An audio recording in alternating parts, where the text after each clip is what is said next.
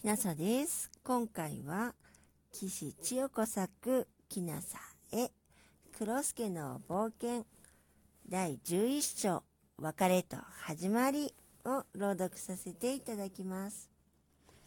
黒助たちは、夕闇の中、ぴょんぴょんねぐらの林に戻っていきました。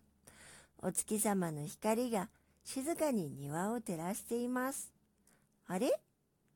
秋ママの庭の斜面の小さな穴から黒い二つの小さい耳が、もう一組小さい二つの白耳がぴょこぴょこ。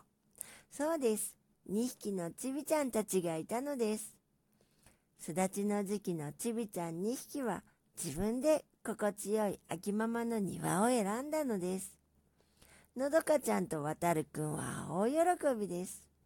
なんとかなるさ女子もおやまあ、かわいい二世ちゃんだこと、なんとかなるさ、やっぱり、と鼻を膨らませ言ったのでした。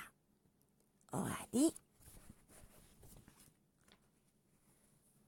岸千代子作、きなさえ、黒助の冒険でした。もしあなたが聞いていらっしゃるのが夜でしたら、よく眠れますように。おやすみなさい。